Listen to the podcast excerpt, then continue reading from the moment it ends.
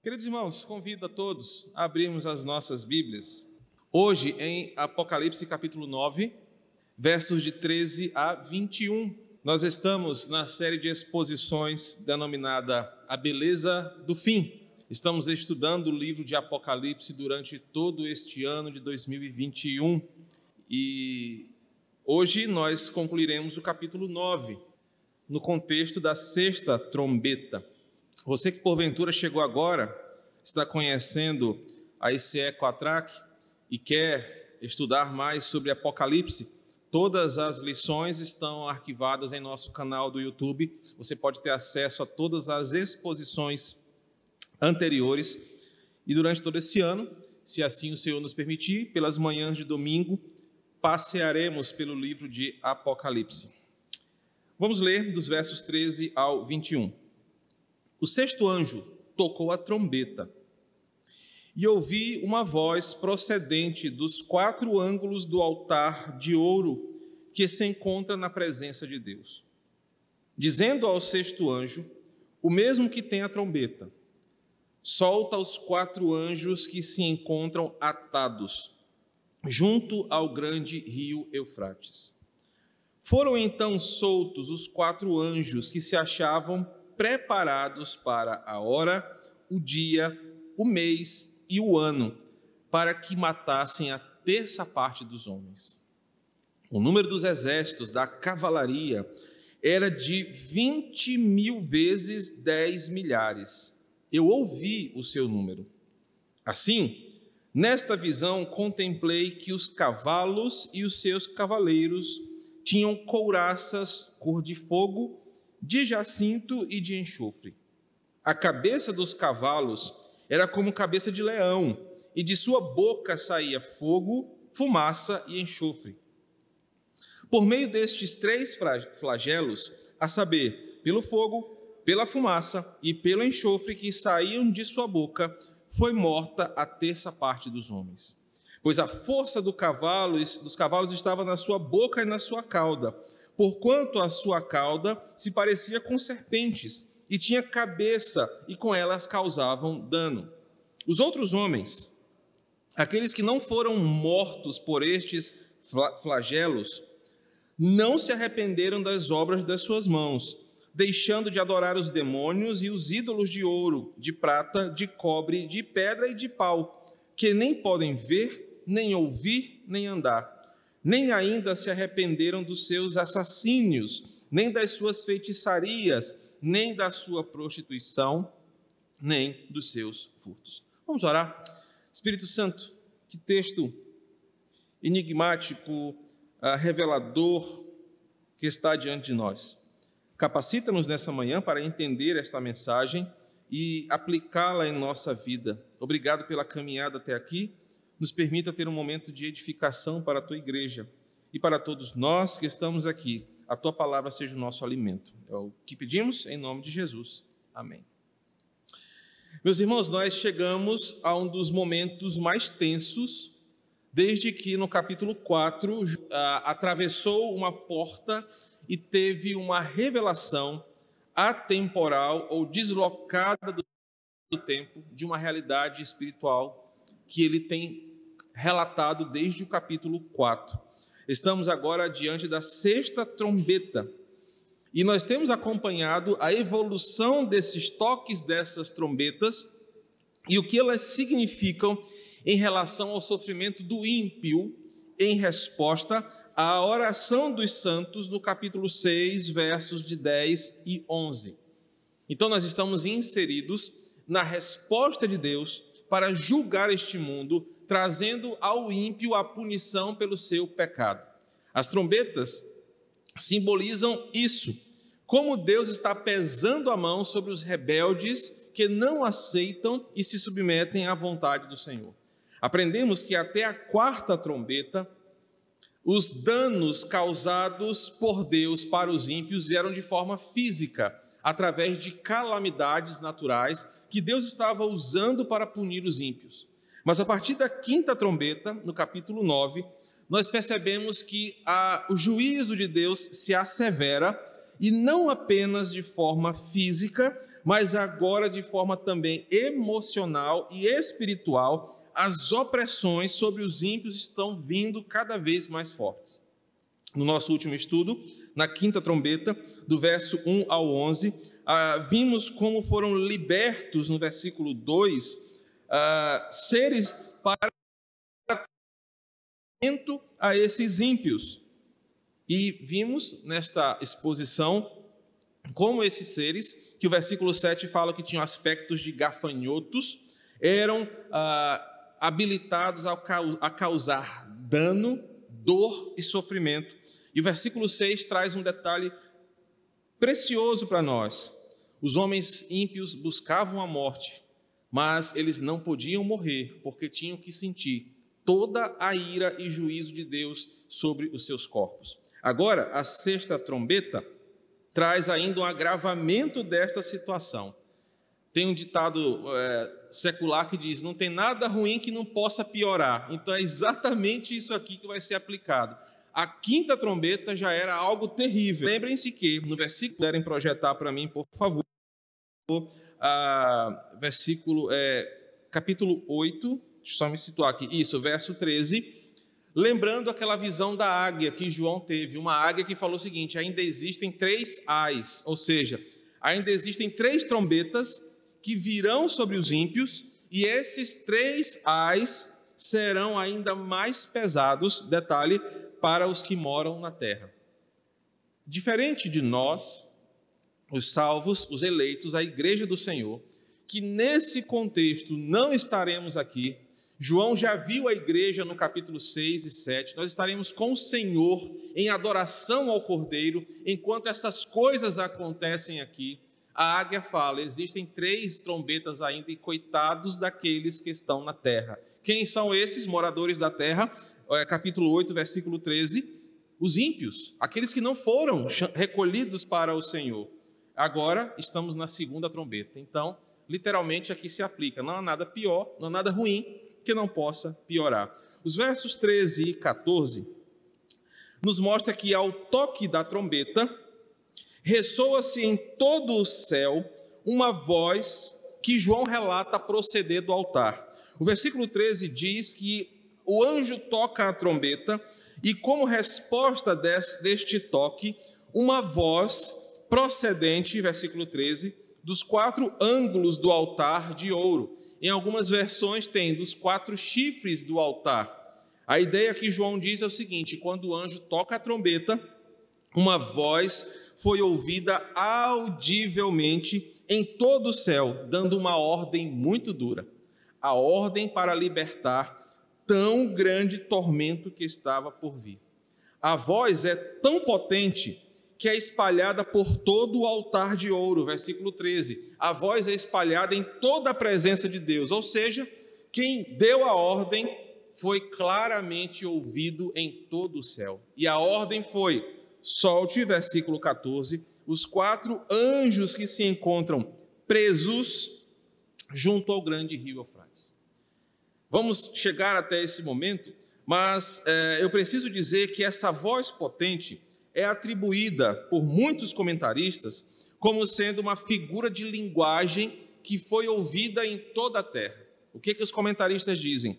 Quando o versículo 13 fala sobre os quatro ângulos do altar de ouro, os quatro anjos, os quatro cantos da terra, João está querendo dar a ideia de que é em todo o mundo. Ou seja, esses anjos que vão agir, eles vão agir em toda a terra a voz foi ouvida em todo o mundo. E esses quatro anjos representam esses seres que vão executar esta ordem. Então, versículos 13 e 14 nos mostram que a ordem dada ao anjo é direta e clara. Se você leu com atenção, é a ordem maior e mais clara que foi dada ao anjo. Primeiro, nos flagelos, vem. Quando você observa a partir do versículo, é, o selo, no versículo 6, a fala era muito curta. Agora, na, na sexta trombeta, a mensagem é muito direta. Nenhum outro anjo recebeu uma ordem como essa, muito específica. Observem que o versículo 14 vai nos dizer que esse anjo recebe uma ordem: solta quem está preso. Diferente do nosso governo do estado, a ordem aqui é para soltar os anjos que trabalhariam para uma finalidade. Esses anjos aqui presos foram presos para serem libertos, versículo 15, na hora, no dia, no mês e no ano, para executarem uma tarefa determinada por quem os aprisionou. É importante esse detalhe aqui, primeiro, porque esses anjos, a palavra anjo é mensageiro, eles estão presos claramente contra a sua vontade. Esses anjos queriam estar soltos, mas eles estão atados, presos contra a sua vontade, por causa de quem os aprisionou. É muito importante que a gente entenda quem são esses anjos aqui e por que eles estão presos. Eles não estão presos porque são inocentes. Diferente das penitenciárias, aqui eles não são inocentes. O caráter desses anjos aqui é mau. Eles são mensageiros maus, cruéis, criados para esse fim. Ou seja, Deus criou esses elementos para o dia do juízo. Deus criou esses anjos para executarem essa missão do versículo 15. Eles estão presos, o que significa que, em primeiro lugar, o mal não vive a sua livre vontade. Isso é muito importante aqui. Porque esses anjos, embora cruéis e maus, eles não podem fazer o que querem, porque sobre eles existe alguém que os aprisionou. Para nós, igreja, esse ponto é muito importante. Meus irmãos, vivemos num mundo mau, sim. Vivemos num mundo de pessoas cruéis, sim. Vivemos um mundo de sofrimento, verdade, é o um mundo caído. Salomão chama de um mundo debaixo do sol. Mas esse versículo nos ensina uma realidade. O mal não vive a sua vontade livre e solta, o mal é governado, o mal obedece e só faz aquilo que o Criador determinou para fazer. E a grande pergunta da teologia, chamada Teodiceia, é: se Deus é bom, por que existe o mal? É respondida nesse versículo, porque para todas as coisas Deus tem um determinado fim. Abra sua Bíblia em Provérbios, capítulo 16, versículo 4 só o versículo 4. O Senhor fez todas as coisas para determinados fins. Grave bem esse texto. Até o perverso para o dia da calamidade. Esse assunto é, é, um assunto de difícil digestão para muitos crentes. É aquela comida que pesa no estômago e nos dá um desconforto. Mas Provérbios diz que todas as coisas Deus criou para um determinado fim, inclusive o mal e o sofrimento. E o texto ainda continua: até o perverso em sua perversidade para o dia do juízo. Sabe o que isso significa no contexto de Provérbios? Você vê o ímpio prosperando, você vê um cruel cometendo crueldades, você vê um perverso cometendo as suas perversidades. Deus está vendo, Deus está permitindo, Deus o criou sabendo que ele ia fazer essas coisas, mas o texto fala: o seu dia chegará. O dia do juízo chegará e ele não escapará. Por vezes, o perverso faz mal contra nós.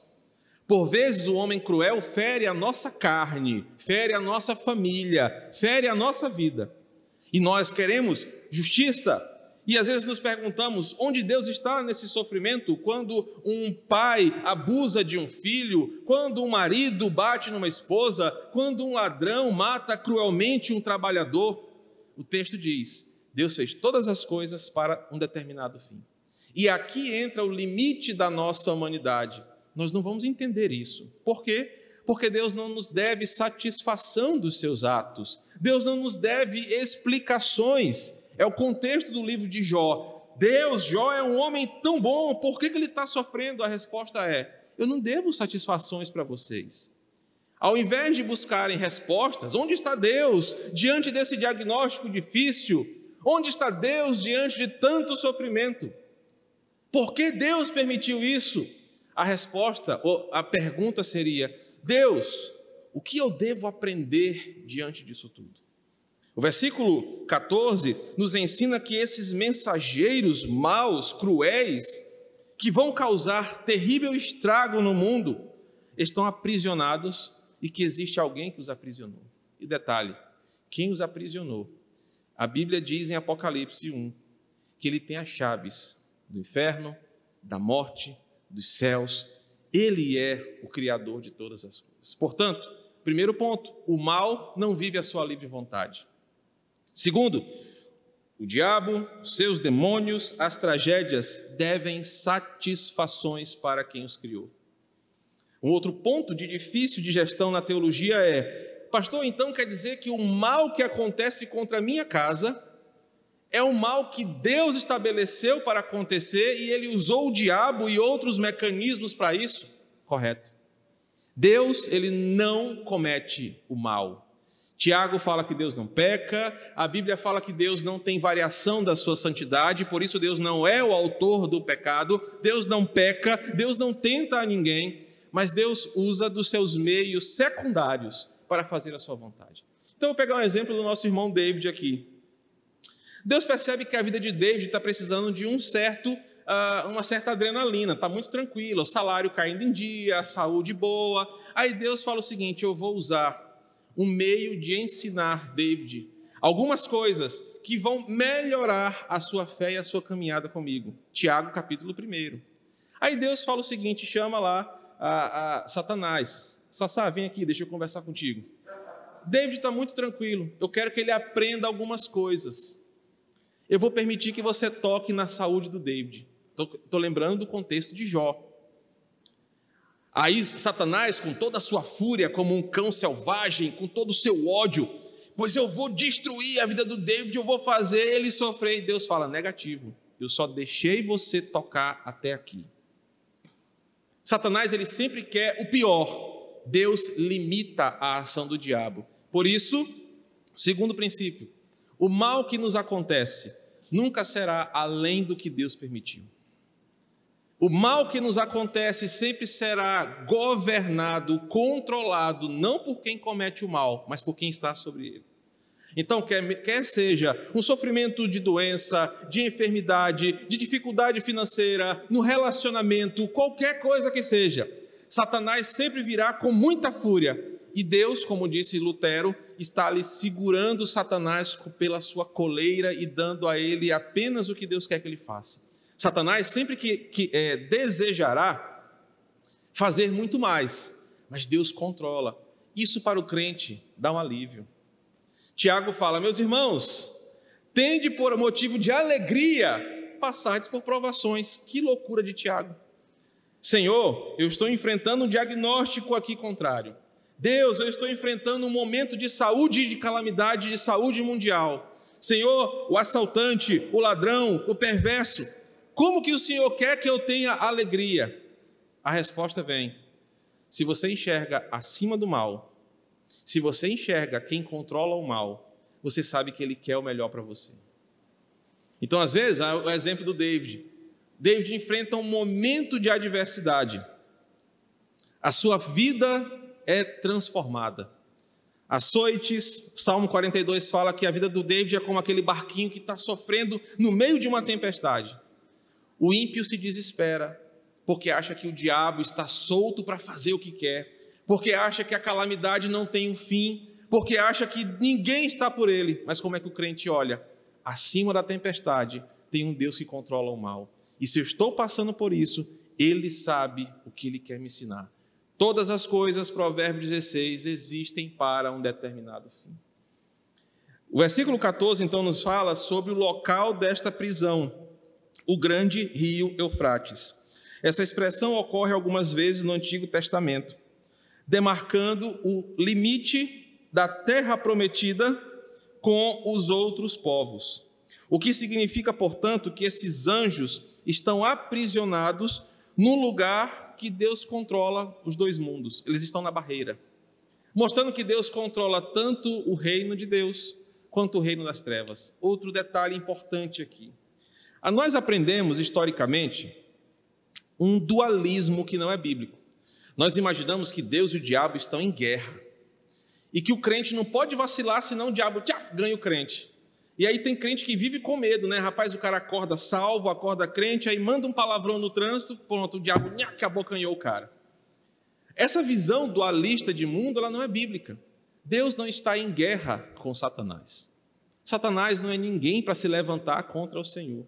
Deus não tem inimigos. Se você tem dúvida, leia o Salmo de número 2, que fala o seguinte: Deus ri e zomba de quem acha que é seu inimigo. Deus não move nem a sua sobrancelha contra alguém que se levanta como seu inimigo. Deus é todo poderoso. Então não existe um diabo lutando contra Deus de igual para igual. Não existe dualismo. O versículo 14 nos ensina que Deus controla tanto o reino de Deus quanto o reino das trevas. O que é que isso significa, pastor? É que o reino das trevas, do qual fora dado a Satanás o direito de ser chamado de príncipe, observe que ele não é rei. O rei é só um, o soberano Senhor que controla céus e terras. Isso significa que, primeiro, só habitará no inferno quem Deus determinou. Por isso, irmãos, aprendam um detalhe. O diabo não tira a vida de ninguém, porque ele não tem o direito de tirar aquilo que ele não deu. Quando o pecado leva a vida de um pecador, Deus usou o pecado para punir aquele pecador, mas quem deu a ordem final foi o Senhor. Os demônios não podem mais se rebelar contra o Senhor, mas nós vamos ver isso aqui de forma muito interessante no final de Apocalipse. Eles vão se rebelar contra a igreja, mas não contra o Senhor. Porque uma vez isso já aconteceu, e a Bíblia diz que quando Satanás se levantou com um terço dos anjos, eles caíram diante do poder. Segundo, se no, no inferno só habita aqueles a quem Deus permite, Deus tem todo o poder sobre o inferno. Deus está no inferno, em forma de verificar se tudo está acontecendo conforme a sua vontade. Quem acompanhou a última aula percebeu que o versículo 9, 8 e 9, é, 5 e 6 do capítulo 9, Apocalipse 9, 5 e 6, fala que esses anjos, esses demônios, esses seres espirituais, foi dado a eles a ordem para que não matassem, só atormentassem. Segundo o exemplo que eu dei, imagina aí, esses seres são reunidos, aí eles entregam, um, lhes é dado um pedaço de pau, um exemplo, com pregos na ponta. E aqueles demônios olham aquele porrete e falam o seguinte: rapaz, isso aqui deve doer. Eu vou testar, que é igual a academia de polícia, né, Igor? Rapaz, eu vou testar se esse cacetete aqui ele quebra fácil. O anjo, não bate, o demônio aqui não batia devagarinho, não. Ele batia mesmo para matar. Só que qual era a ordem? Você só vai fazer o que eu disse. Não bata mais, mas também não bata menos. Quem controla tudo é o Senhor. Ele controla todas as coisas. E isso para a igreja é um alívio, é um consolo, porque quer na bonança ou quer na dificuldade, nós não estamos sozinhos. Quer seja em tormentos ou em momentos de paz, se nós sabemos que quem controla tudo é o Senhor, nós não vamos duvidar, nós não vamos nos desesperar, nós vamos confiar que todas essas coisas têm um propósito. E qual é o nosso papel? Tem uma música que fala que o nosso trabalho é apenas descansar no Senhor. É um dos grandes desafios para a nossa fé. Uh, versículos 15 e 16 fala então que após essa ordem, esses anjos que estavam acorrentados nessa região onde os ouvintes originais sabiam que era um, um lugar de guerra, uma expressão que dava a ideia de um lugar onde o inimigo estava guardado ali, esperando para atacar. O versículo 15 e 16 diz que esses anjos foram soltos, que eles estavam preparados para este momento.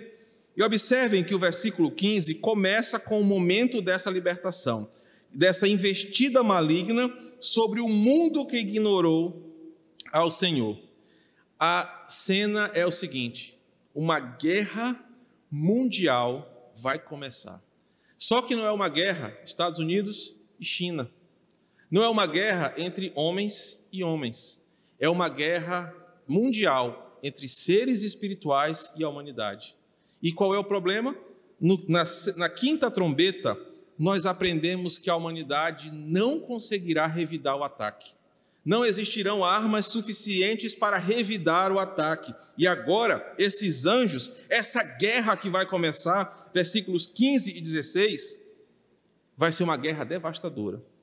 A expressão verbal do versículo 15, foram soltos, é importante de novo para nós. Note mais uma vez que todas as coisas só podem acontecer após o comando de quem tem todo o poder. Deus é quem ordena, Deus é quem proíbe, Deus é quem limita, permite e faz tudo conforme a sua vontade. Projeta para mim Isaías 46, versículo 10. Observem que o mal aqui tem hora, dia, mês e ano. Um princípio importante aqui. Eu gosto muito de uma banda chamada Titãs. E, infelizmente, um dos seus vocalistas, que é declaradamente anticristão, tem uma música que diz assim: O acaso vai me proteger enquanto eu andar distraído. Tem crente que parece concordar com essa música, crente que acredita em coincidência. Olha que coincidência acontecer isso comigo. Olha, o acaso me ajudou a isso, aquilo, outro. Passou uma coisa assim do destino. Tem crente até que é meio esotérico, né? Acredita em destino. O versículo 15 me ensina um princípio importante. Os anjos foram soltos e preparados para hora, dia, mês e ano. Sabe o que isso significa para você e para mim? Não existe acaso, não existe coincidência, não existe destino não existe com a conjunção astral para os crentes aí que gostam de consultar horóscopo. Essas coisas não existem. O que existe é a determinação de Deus para todas as coisas, dia, hora, minuto e ano. Então ninguém morre antes da hora. Ou, oh, gente, fulano foi tão precoce. Não, foi na hora dia, mês e ano que Deus determinou. Mas, pastor, por que, que Fulano morreu tão novo? Porque assim Deus quis. Provérbios 16, versículo 4. No dia, no ano e na hora que Ele permitiu. Por isso, ninguém pode viver a mais do que Deus permitiu. E ninguém pode viver a menos do que Deus permitiu. Porque Ele controla tudo. Olha o que Isaías 46, 10 diz. Ele faz cumprir toda a sua vontade. Então, o versículo 15 mostra que esses anjos foram preparados para esse momento. E observe um detalhe importante: eles foram criados, atados para serem soltos conforme o cronograma divino. Por isso que Jesus ensinou: meu filho, não anda ansioso pelo dia de amanhã. Ele fala: basta cada dia os seus cuidados.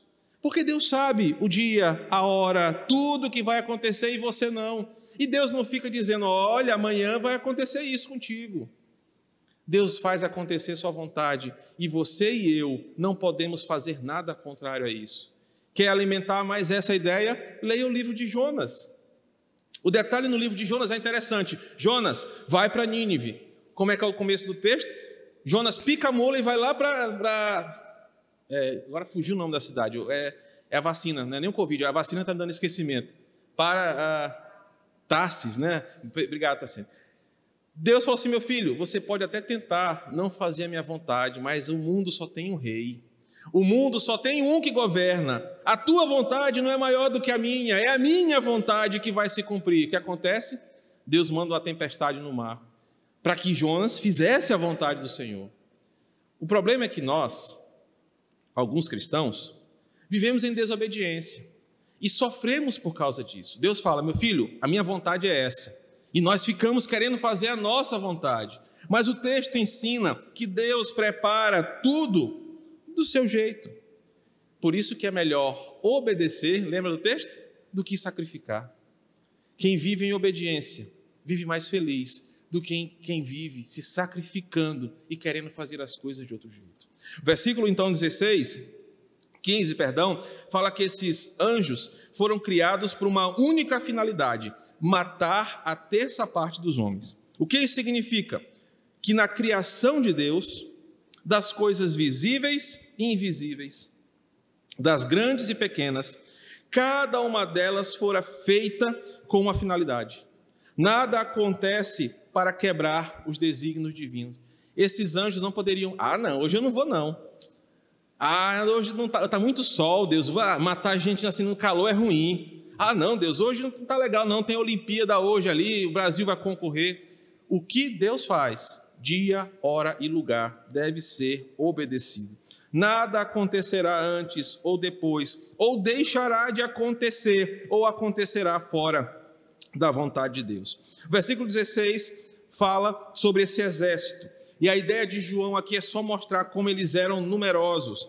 Na minha versão diz 20 mil vezes 10 milhares. Algumas versões falam miríades de miríades e milhares de milhares. João só quer dizer o seguinte: era muita gente, era muito anjo, era uma cavalaria impossível de calcular com o olho nu. Era aquela ideia de olhar o exército, não saber onde ele começava nem onde ele terminava. Por isso é que ele diz: Eu ouvi o seu número. Marque isso aí na sua Bíblia. Quem chamou esses anjos? Chamou um por um, porque sabe quem eles são. Versos 17 a 19. Nessa visão que João contempla, ele vai agora descrever o que vai acontecer com o toque da trombeta. Ele passa agora a dizer: Olha, eu vi o seguinte, eu vi que esses anjos eram uma multidão que vão causar medo e terror na terra. Observem que eles têm três coisas em comum: fogo, fumaça e enxofre. Todos esses três elementos na Bíblia significam juízo fatal de Deus. Só para sua informação, 2 Samuel 22, versículo 9, Ezequiel 38, 22, Isaías 34, 9 e 10 falam sobre isso. Sobre fogo, enxofre e fumaça, sendo juízo de Deus vindo sobre o mundo. As cores que ele relata são importantes também. Primeiro, observa que a couraça desses anjos tem cor de fogo. E na Bíblia, fogo é juízo. Eles também têm uma fumaça azulada, chamada aqui de jacinto. Jacinto era uma flor que tinha que saía uma tintura que pigmentava roupas antigas de um tom azulado.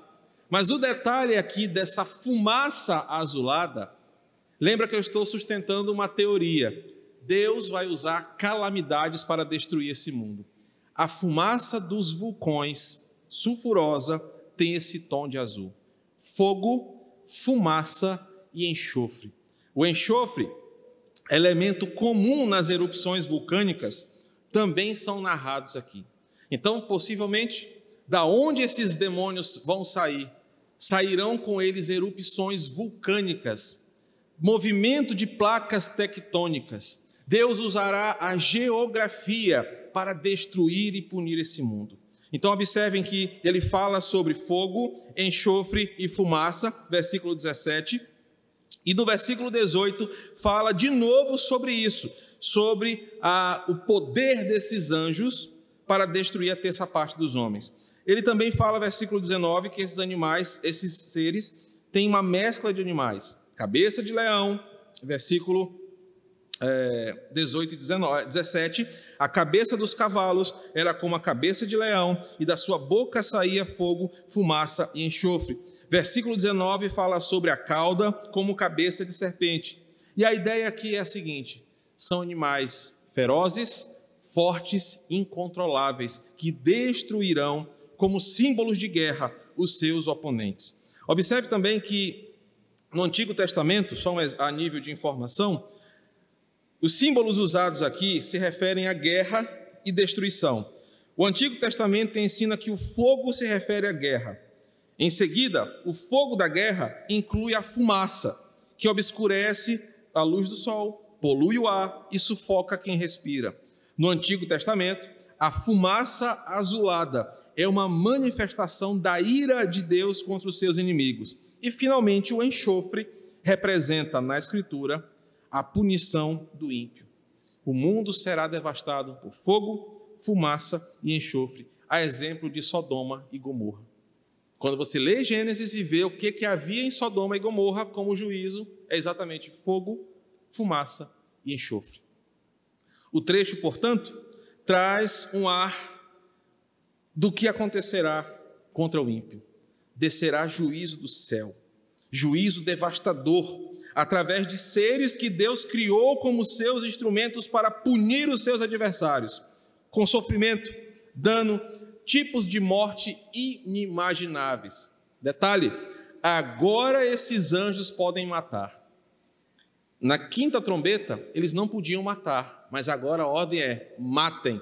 Mas não apenas mata, primeiro tortura, primeiro causa sofrimento e depois mate cada um deles, uma terça parte do céu. Chegamos então aos versículos 20 e 21, onde os tormentos e flagelos servem essencialmente para duas coisas. Até aqui eu relatei o que vai acontecer com o ímpio. Mas eu não quero terminar essa exposição com o seu coração pensando assim: rapaz, que Deus carrasco é esse, bicho? Que Deus mesmo birrento. Os versículos 20 e 21 estão escritos com um propósito. Eles vão nos ensinar duas coisas. Primeiro, a justiça de Deus vai acontecer e vai punir os culpados. Não adianta, meu querido irmão, minha querida irmã que está aqui ou que me assiste, você orar depois que a pessoa morre, não, bora fazer um culto de sétimo dia, né? Que vai que essa doutrina católica do purgatório não pode entrar no meio evangélico. Deus não terá misericórdia dos seus inimigos. Por isso que a Bíblia fala que ao homem é permitido morrer apenas uma vez, vindo após isso o juízo. Quando o ímpio morre, ele não tem uma segunda opção, uma segunda chance. A doutrina do purgatório da Igreja Católica, sustentada desde o Concílio de Trento, não tem substância bíblica. Se um homem morre em seus pecados, ele vai para o inferno sofrer o flagelo e tormento estabelecido por Deus. Não adianta você querer, ou. Porque todo mundo, quando morre, é uma pessoa boa, né? A gente até preparou um discurso lá para meu pai, ô, oh, gente, como ele era um homem bom, né? E tá tudo, né? Foi tudo ensaiado, né?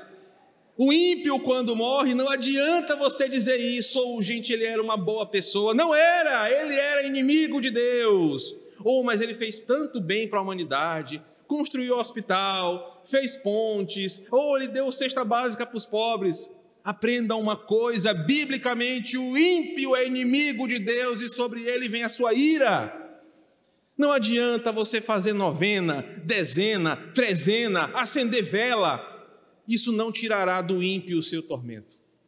A primeira coisa que os versículos 20 e 21 nos ensinam é: o ímpio sofrerá pela sua rebeldia. E não somos nós ou qualquer outro ser que terá o poder de mudar isso. Deus determinou. Mais um detalhe.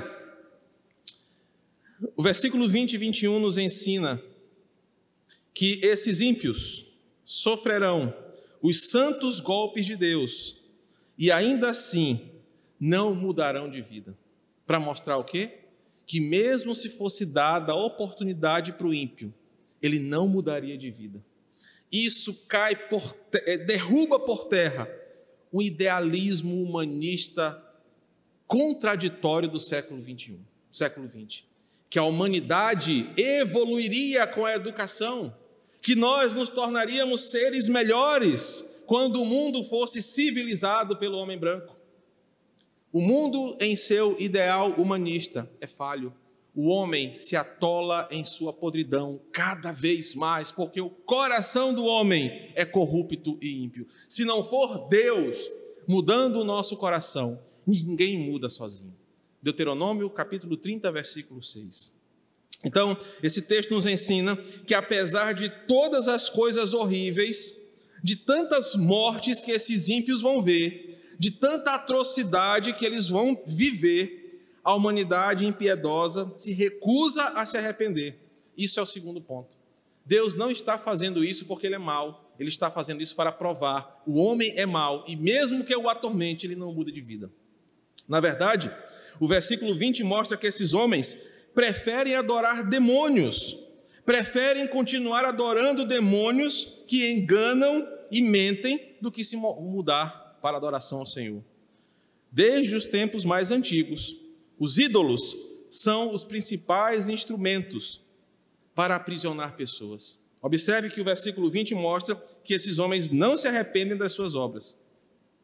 Seus corações são duros. Sabe quando lá em casa não acontece muito, mas na minha infância acontecia.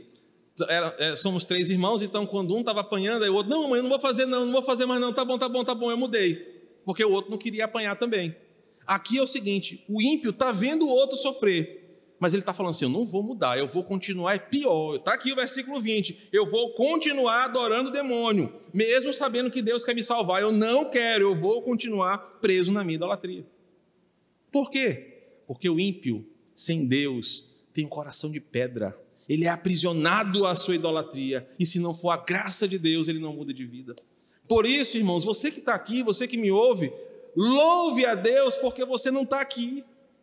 Porque Deus mudou o seu coração, porque Deus salvou você, porque Deus tirou as escamas dos seus olhos, porque Jesus te salvou, porque você era um desses aqui, aprisionado na sua idolatria, mas Deus teve misericórdia de você. Não foi o Darlan que foi até Jesus, foi Jesus que foi até o Darlan.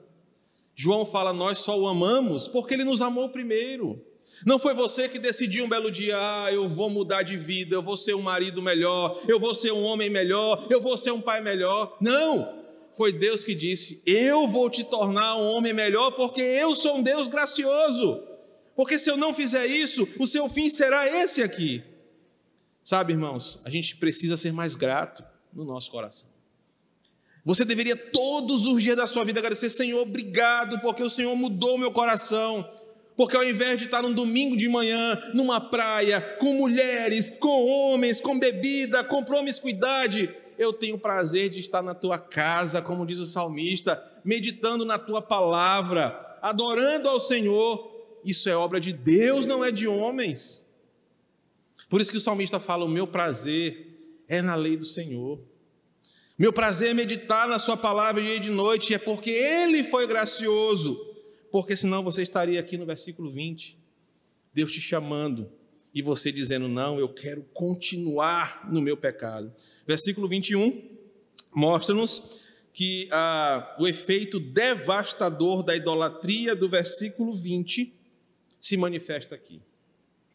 Observem que no versículo 20, ah, os ímpios estão aprisionados na sua idolatria.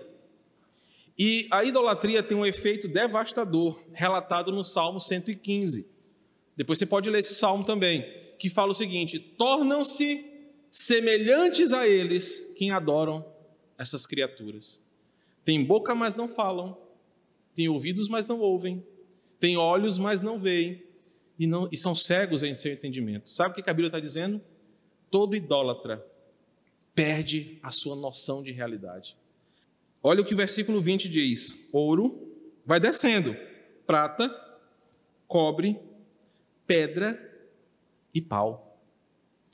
Imagine a loucura que é você se ajoelhar diante de uma estátua feita de madeira, pequenininha, e olhar para aquela estatueta e achar que aquilo vai fazer alguma coisa por você. É insano. A Bíblia diz que é falta de entendimento, não sou eu que estou dizendo, não. Porque se fosse eu, eu diria que era burrice. A Bíblia é mais polida do que eu. Se ajoelhar diante de uma vela, diante de um santo, e achar que aquilo faz alguma coisa.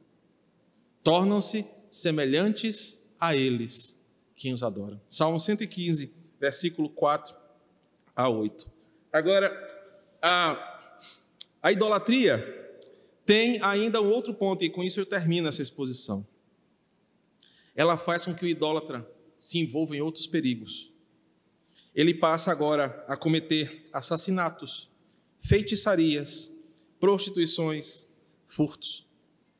Ou seja, o coração que não adora a Deus, não obedece ao Senhor, é capaz de fazer todas essas coisas sem nenhum tipo de arrependimento. Sabe por quê? Um pedaço de pau não tem autoridade para olhar você no olho e dizer: arrependa-te do teu pecado. Um ídolo feito de prata não tem poder e autoridade para exortar o seu coração, porque ele não tem vida. E só a palavra que é vida exorta e, e converte o homem do seu mau caminho. O versículo 21 vai nos ensinar que a obra do ímpio, de dureza do seu coração, é porque ele se afastou do Senhor e não tem prazer na sua palavra. E eu quero concluir falando dessa cegueira. Uh, eu não quero extrapolar muito tempo hoje, eu fiz anotações mais do que o tempo me permite é que os versículos 20 e 21 nos ensinam uma realidade muito importante como igreja. Em primeiro lugar, meu querido irmão, ao terminar essa exposição, agradeça ao Senhor, porque Ele te libertou da idolatria.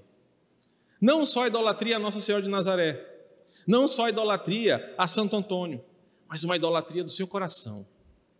A idolatria é você adorar qualquer outra coisa e não o Senhor. Se você não fosse liberto por Ele, você estaria aqui sentindo a punição. Então, ao terminar essa exposição, agradeça ao Senhor porque Ele te libertou. Segundo lugar, entenda que a idolatria aqui ela é adoração a demônios. Então, por mais que o idólatra não goste de ouvir isso, porque chega na casa do idólatra, é santo para tudo quanto é lado, é imagem. Quando nós falamos que são demônios, isso ofende as pessoas. E num país onde hoje o politicamente correto dá até cadeia, a Bíblia diz, na verdade, eles são demônios e ponto final. Que enganam os cegos. E por fim, essas obras de impiedade, pela cegueira da idolatria, são a base fundamental para outros pecados, porque imagens, idolatrias, ídolos não têm poder de repreender o homem. Só a palavra de Deus tem poder de repreender o homem. E aí nós terminamos com aplicações muito úteis para nós hoje pela manhã.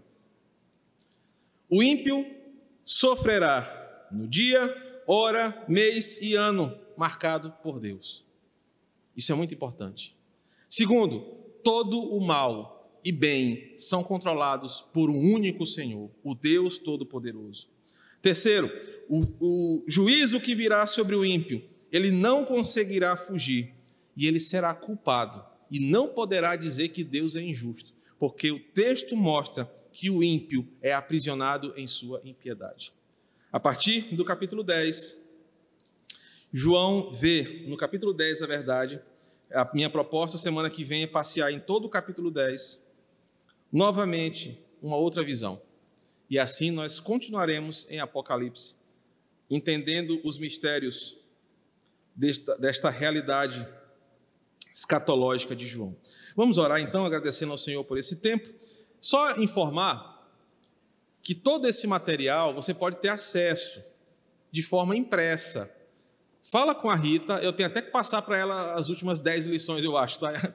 É, você pode, Rita, porque às vezes não dá tempo de eu apresentar tudo que eu escrevi, o tempo é pouco. Mas tem muita informação legal aqui. Você pode, Rita, o pastor falou, eu quero um exemplar. Ela vai imprimir para você bonitinho, vai te entregar para você estudar. Esse material é nosso, é da igreja, tá? Senhor, obrigado. Que bênção é, é mergulhar na tua palavra, Senhor. É maravilhoso, é de fato alimento. É como o salmista diz, é mais doce que o mel é luz para o nosso caminho, é lâmpada para os nossos pés. E diante dessa visão de João aqui, que bênção é ver a tua justiça e a tua misericórdia. A tua justiça vindo sobre o ímpio e a tua misericórdia vindo sobre a igreja, que será poupada de tão difícil momento. Obrigado pela salvação de cada um de nós. Que o Senhor nos tirou da idolatria, nos tirou do império das trevas, mudou o nosso coração, e hoje nós amamos ao Senhor. Obrigado porque somos teus filhos, guardados do dia mau. Assim como o Senhor determinou o dia do juízo, o Senhor determinou também o dia da nossa glória, quando seremos chamados para perto de ti. Isso ninguém pode mudar, pois a tua vontade será executada sobre nós. Obrigado por Jesus, nosso Salvador. Obrigado por essa comunhão dos santos aqui. Muito bom ver os irmãos retornando à casa do Senhor. Obrigado por aqueles que estão participando conosco também pela internet. Louvado seja o Senhor por essa tecnologia. Obrigado porque a nossa igreja é uma igreja equilibrada, que entende que o Senhor tem usado esta vacina para aliviar os dias maus. Obrigado porque o Senhor tem abençoado a tua igreja, nos preservado. Mesmo diante de dificuldades e perdas, o Senhor continua sendo bom, pois aprendemos hoje que tudo acontece conforme a tua vontade. Louvado seja o teu nome nesta manhã. Nos traz a noite para uma reunião abençoada de adoração ao Senhor. E que tudo, em todas as coisas, o teu nome seja engrandecido por nós.